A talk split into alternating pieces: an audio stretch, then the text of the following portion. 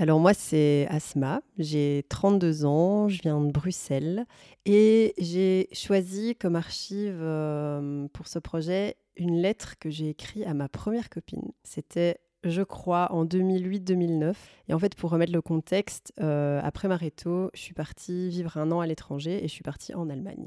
Et donc, euh, j'étais dans une famille d'accueil et j'allais avec mes sœurs d'accueil à l'école. Et donc, j'étais dans une école de filles. Bah, donc, je suis arrivée, j'étais complètement perdue parce que bah, je comprenais pas bien la langue, j'étais dans un environnement complètement inconnu.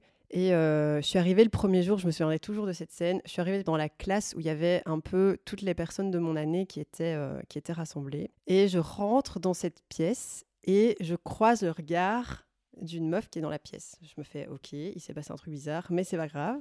Et donc voilà, le, temps a un peu passé. J'ai essayé de, bah de, faire ma vie, de m'habituer euh, à mon nouvel environnement. Mais il y avait toujours un peu cette meuf avec qui c'était un peu pas bizarre, mais il y avait un, truc que j'avais jamais vécu avant, quoi. Et on s'est retrouvés euh, à des mêmes soirées, du coup. Et on s'entendait déjà super bien, elle me posait déjà plein de questions. Et moi, j'essayais de baragouiner des trucs en allemand, mais bon, voilà. Je sentais qu'il y avait un truc un peu chelou, mais j'étais pas allée plus loin que ça. Et à un moment, on s'est retrouvés, euh, on s'est retrouvés dans une même soirée de nouveau dans un bar. Et je me souviens que j'ai mis ma tête sur son épaule. Et elle a tourné la tête et on s'est embrassés. Et j'ai fait What? Et j'étais là, c'est pas mal en fait. Et, voilà, c'était un peu comme ça que ça s'est passé au début. Et d'avoir relu assez rapidement cette lettre, je me suis rendu compte que j'étais fort en hésitation parce que je me souviens qu'on avait eu quelques histoires par-ci par-là, mais qu'on s'était pas vraiment mis en couple. Moi, j'ai fait un step back parce que c'était un peu too much et j'étais vraiment pas dans ma zone de confort et tout. Mais euh, finalement, on a quand même continué à être attirés l'une par l'autre. Je pense que pendant l'année, je ne saurais plus dire quand, on s'est mis ensemble. Un peu de manière. Euh, enfin, que personne ne le savait, quoi.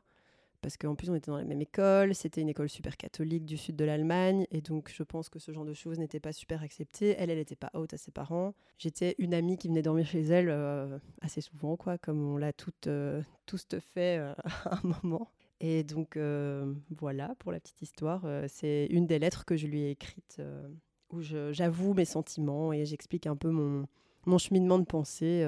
et je, je crois que c'est une lettre où je me lance en fait vraiment avec elle. Quoi. Quand je suis rentrée en Belgique, déjà ça a été gros drama sur le quai de la gare parce que bah, on était jeunes et du coup on n'avait pas de thunes pour voyager. Et donc, je me disais, mais comment est-ce qu'on va faire pour continuer? Parce que vraiment, on était euh, méga dans le love et tout.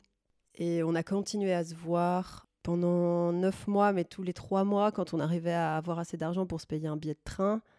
Et en fait, je pense que, enfin, au fur et à mesure, c'était un peu loin des yeux, loin du cœur, et que c'était, enfin, j'avais réfléchi à aller euh, faire mes études en Allemagne. Enfin voilà, j'avais vraiment, euh, pris en compte toutes les possibilités mais ça s'est pas fait. Et il y a un moment, ben, j'ai senti que quand on s'était revu la dernière fois qu'elle était venue, euh, bah, il y avait plus trop cette flamme.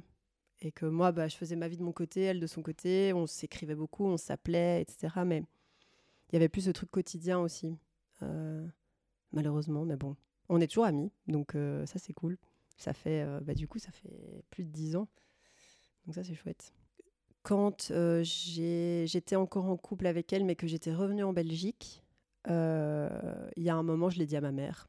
J'ai dit, tu vois, la personne euh, qui vient de temps en temps à la maison, bah, en fait, c'est pas une amie, c'est ma copine.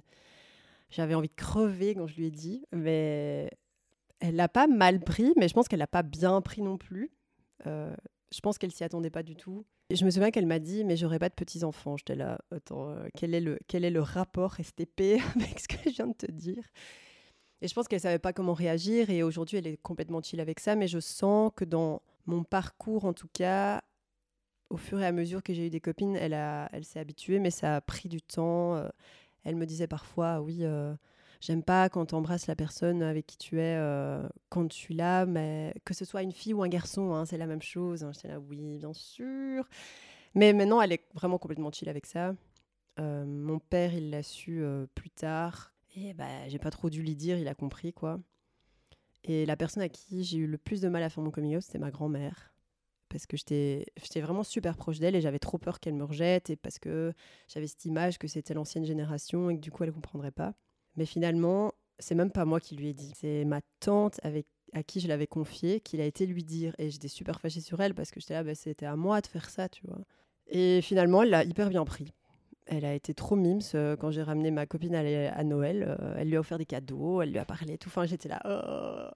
Et c'est bizarre parce que je pense qu'on se met des barrières aussi, soi-même.